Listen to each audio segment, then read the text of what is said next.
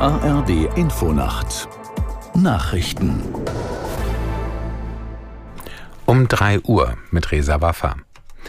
In der Mitte und im Südwesten Deutschlands gibt es weiter extreme Behinderungen im Straßenverkehr. Auf mehreren Autobahnen in Hessen und Rheinland-Pfalz stecken Autos und Lkw fest. Feuerwehr und THW sind im Einsatz, um warme Getränke und Essen zu verteilen. Auch im Flugverkehr gehen die Behinderungen weiter. Unser Reporter Roman Warschauer schaut auf die Situation am größten deutschen Airport in Frankfurt am Main. Wenn man mal auf die Abflugtafel sozusagen schaut, dann sieht man auch schon wieder einige Flüge, die am frühen Morgen gestrichen sind, beispielsweise nach Amsterdam, nach London, nach Paris. Das heißt, Passagiere sollten auf ihr Handy in die E-Mails schauen, ob ihr Flug geht oder nicht, ob sie möglicherweise umgebucht sind und dann auch noch mal der Rat, nur dann zum Flughafen kommen, wenn man sich ziemlich sicher ist, dass der Flug auch tatsächlich startet. Wenn er gestrichen ist, dann soll man dann am besten zu Hause bleiben. Das russische Militär hat nach eigenen Angaben zwei ukrainische Drohnen abgefangen. Eine Drohne sei über der Region Moskau zerstört worden, die andere über St. Petersburg. Zuvor hatte Moskaus Bürgermeister Sobjanin einen Angriff auf die Hauptstadt gemeldet. Fragmente des unbemannten Flugzeugs seien auf dem Boden aufgeschlagen.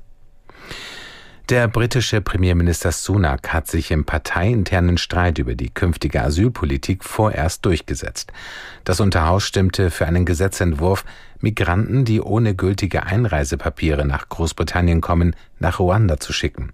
Aus London Christoph Brössel. Die große Revolte war abgeblasen. Die meisten Abgeordneten, die sich gegen die Ruanda-Gesetzgebung gestellt hatten, weil das Gesetz aus ihrer Sicht zu lasch ist, haben am Ende doch zugestimmt. Nur noch elf Konservative hatten gegen die eigene Regierung gestimmt.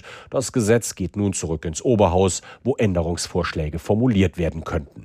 Die Opposition machte im Vorfeld der Abstimmung noch einmal deutlich, warum die Gesetzgebung aus ihrer Sicht falsch ist. Zu teuer, keine abschreckende Wirkung, rechtlich umstritten. Der EU-Klimabeirat hat die Europäische Union ermahnt, mehr für ihre selbst gesteckten Klimaziele zu tun. Heute wird der neue Bericht der Wissenschaftler veröffentlicht, die die EU zum Thema Erderwärmung beraten. Darin heißt es unter anderem, dass weitere Maßnahmen erforderlich sind, um die Erderwärmung auf 1,5 Grad zu begrenzen.